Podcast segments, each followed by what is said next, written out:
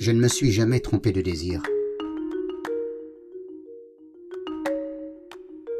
Une interprétation libre du texte de Bernard Noël, La langue d'Anna.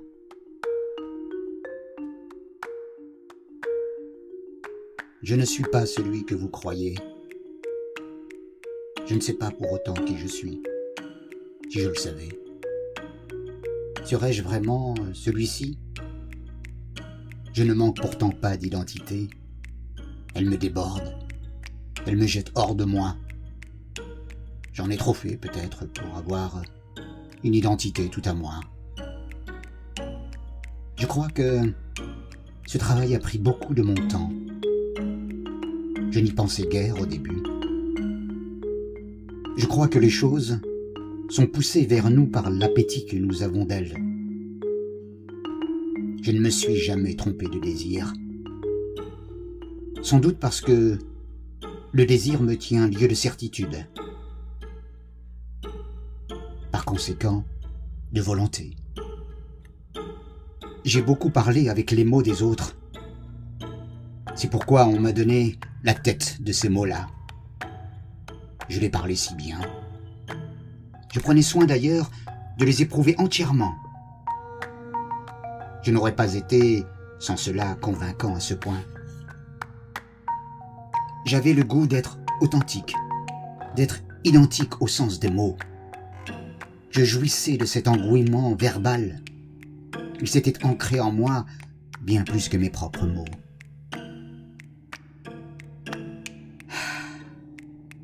Mais il ne s'agit pas de la voix, ni même du chemin particulier qu'elle emprunte et qu'elle fait vibrer dans le corps. Il s'agit bien du sens que je sentais circuler en moi comme on a des bouffées de chaleur.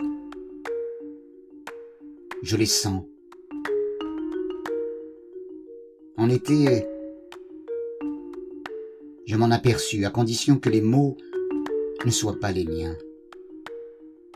J'avance en fonction de cette distinction vers quelque chose qui va me déchirer. Je vais peut-être trouver moi, celui que j'ai chassé. J'ai voulu être ce diseur de beaux textes. Mais je tremble, à présent à la pensée de n'être plus que lui, le diseur de beaux textes. Je regrette le temps où ma parole m'échappait en laissant filer mes propres mots. Je regrette le temps où les mots m'échappaient devant le miroir en laissant mon visage au laid, à l'ingrat, au vulgaire, qui se jetait sur moi comme une proie sur mon âme. Je le regardais faire, puis ne le voyais plus, parce qu'il venait se glisser en moi derrière l'étendue qui de haut en bas me sert de corps. J'ai longtemps ressenti dans ce glissement qui signifiait l'arrêt du combat, l'arrivée de l'abandon et du repos.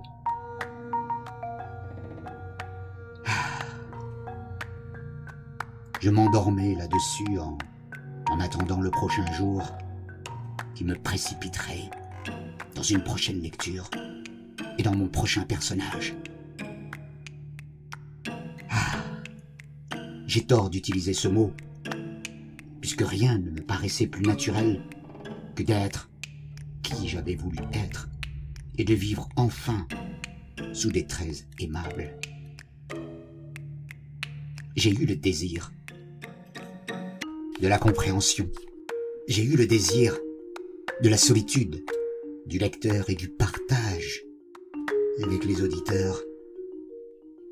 J'ai fait semblant de la détruire en infilamment et en partageant mes enregistrements avec mes followers sur Facebook et YouTube. Je sais que chacun fait confiance aux apparences. De me voir souriant et, et partageant de belles images d'un bonheur factice, parce que cela simplifie la relation. J'habite à présent derrière une image enviable. Mon image a suffisamment de gueule pour me faire une beauté à attirer quelques âmes esselées. J'aimerais mieux parler de ma passion, de mon art. Mais qu'est-ce que l'art? J'ai bien vu que l'on nous juge à son effet plutôt qu'à son mérite. Il faudrait sinon reconnaître une valeur à ce qui n'en a pas. J'ai usurpé une couronne, celle du roi Albert, et j'en suis fier. Là, je n'en tire aucune satisfaction. Ah.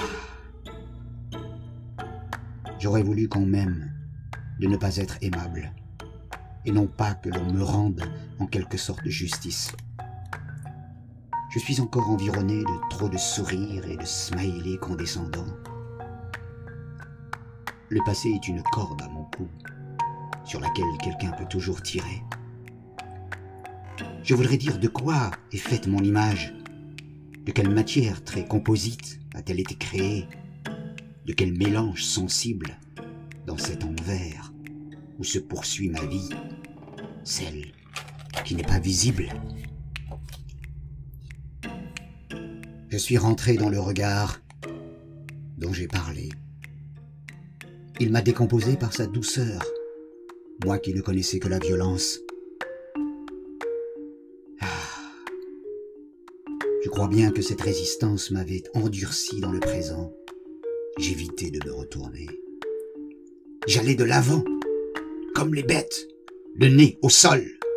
En vérité, muselé par tous ces mots que je lisais tout haut et auxquels je prêtais toute ma vie, bien davantage que ma voix. Je voulais chaque fois que je lisais un texte à haute voix, je voulais prophétiser une chose, un souffle qui parfois s'arrêtait dans ma gorge pour laisser passer les mots lus, les mots dits, en pensant que tous ces mots dits provoqueraient à la fin un entraînement, un jaillissement, une explosion de ce tympan de la misère humaine, de cette peine de vivre, chacun de nous la bonde en refoulant la pauvreté et la solitude. J'aurais dû choisir de lire autre chose que de la poésie, peut-être, trop ancrée dans le réel, pour venir à bout de la réalité. Je suis un passager, un passeur, ou une victime de notre époque et de ces directeurs ou dictateurs de conscience qui nous mettent un message sous la langue comme on dicte au prisonnier sa dernière sentence. Je revois toutes les trahisons. Ah, mais ce n'est rien pour toi. Tu as de la voix, de la personnalité, du génie, ou des silences qu'il chuchotait avec envie ou jalousie. Je n'ai jamais eu que le génie de ma rage l'énergie de ma colère, sublimées en douces paroles, hypnotiques et affables. Je veux montrer mes dents, mon image telle qu'elle est, me met au défi de montrer un visage rassurant, je n'ai jamais regardé une bouche dans le désir du baiser, mais dans l'attente de la morsure. Je savais qu'une attente pareille détruisait d'avance toute relation, aussi m'en servais-je pour lui donner à chaque fois un ton passionnel qui m'assurait l'avantage et métamorphosait l'échec en preuve de tempérament. j'ai su exploiter mon propre malheur comme une fortune. Ce qui pourrait servir de base à une morale révolutionnaire si l'expérience était, en dépit de la faiblesse du langage, toujours limitée pour dire l'indicible. J'aime les situations qui font battre les cœurs et le silence qui permet alors d'entendre ce battement. J'espère toujours l'occasion d'un moment de rage qui me jettera définitivement hors de moi. Je pense au visage de ma mère, à sa langue agitée par les mots de sagesse, à son grand cœur de mère Teresa grand ouvert. Si tu ne t'étais pas servi de la misère des autres pour faire de toi une autre. Je revois sa démarche, lente, saccadée et hésitante de la vieillesse. Je sens alors son haleine de mère tendre et éperdue. Je peux sourire ou avoir l'air grave. Je comprends alors comment j'ai pu jouer la comédie et la tragédie dès qu'elles s'avancent l'une vers l'autre sur le champ d'une même bataille. J'attends le face-à-face qui va tout révéler. Mais il ne vient qu'un coup de vent, un coup de vent en tête pareil à celui qui sur la scène emporte tout à coup tout sur son passage, la mémoire. Et on ne comprend plus rien, parce que la réalité souvent a déchiré votre rôle. Je sais que je me contredis. Je ne suis pas celui que vous croyez. Je le suis et je ne le suis pas, dans la mesure où je me vois l'être, et tant pis, si j'ai l'air d'embrouiller les mots que je désirais démêler. Le téléphone sonne. J'ai du mal à l'entendre. J'ai du mal à fixer le moment, lors de la prestation et de la lecture, où j'exulte, où j'explose, là. J'explose d'une lecture et où les auditeurs s'accordent à me trouver du génie, de l'équilibre ou de l'esprit. Je me demande si les possédés ou les hypnotisés savent de la possession dans l'instant où elle les possède et qu'il veut à son rythme. Je sais quel plaisir cela fait, sans être sûr que la comparaison soit adéquate. Je n'ai jamais cherché à me maîtriser, tout en souhaitant disposer de cette maîtrise qui me rassurerait. Non Ce fut toujours un risque à courir. Je n'aime pas la lecture comme la vie quand elle est trop lente ou trop rapide. Je n'aime pas ma réputation parce qu'elle est acquise. Je me suis jeté à la tête de ma laideur, comme Nietzsche à la tête de son cheval. Mais lui, par ce geste réel, signe la perte de la réalité. Tandis que moi, par mon geste mental, je retrouve la réalité. J'aimerais attacher Nietzsche à mon petit chariot, sauf qu'en fouettant mon cheval, pour de bon, je le garderai de ce côté du monde.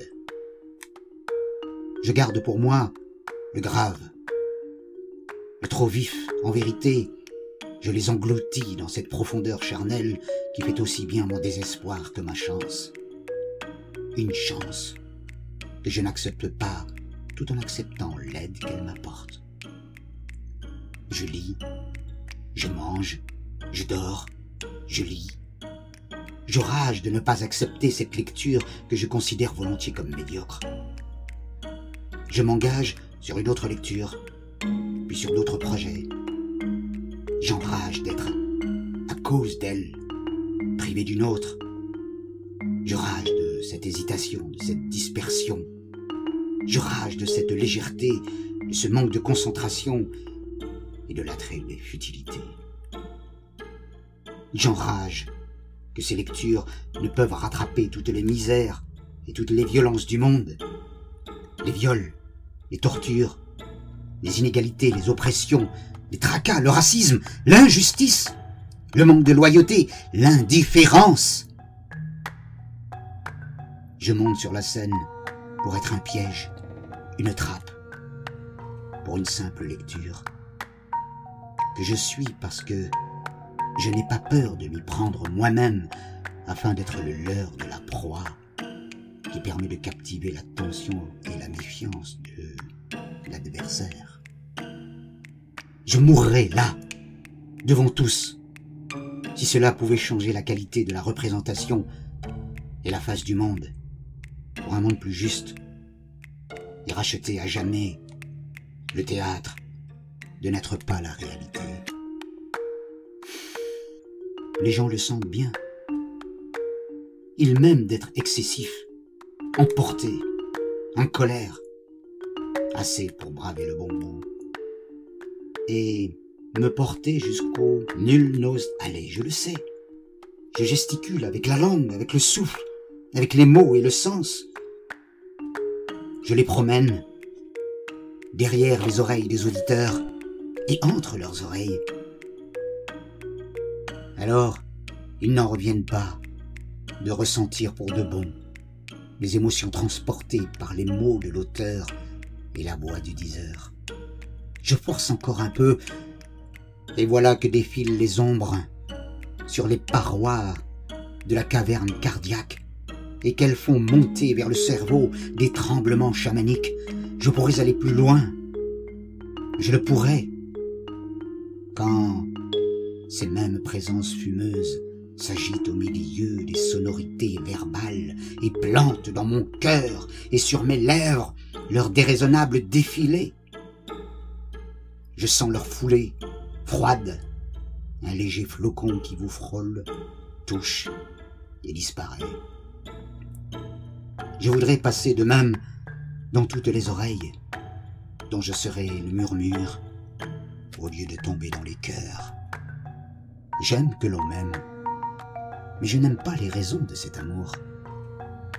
J'avais dans la bouche et le cœur les poussières les prémices de mes quinze ans. J'écoutais le son de ma voix qui, chaque fois, résonnait pour la première fois. Je me disais, qui suis-je Dans le patois de ma banlieue lilloise? Et ça n'était pas une interrogation philosophique, mais une exclamation d'étonnement. Je vais lire. Je vais lire à haute voix, me disais-je tout bas en contemplant les aspérités de mon micro qui crépitait en tressautant. Je jouais à lire à haute voix pour la première fois. Je raconterais des histoires de passions contrariées, d'adultères honteux, de midinettes débiles, et dans le même temps, en lisant, j'apprendrais à vivre. Je lisais ce que je pouvais vivre, mais dont j'ai fait l'économie en le lisant.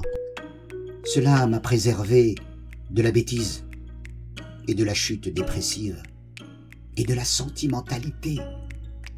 J'ai reçu en échange un charisme et une maturité sans âge qui est venu me doubler d'une sorte de savoir lire instinctif. J'ai trop donné, je suis trop petit, j'ai trop tardé pour vivre trop dans un monde compte seulement la peau et l'apparence. Mais c'est avec ce nez, cette taille et cette voix que je construis un corps assez souple pour se glisser dans toutes les têtes.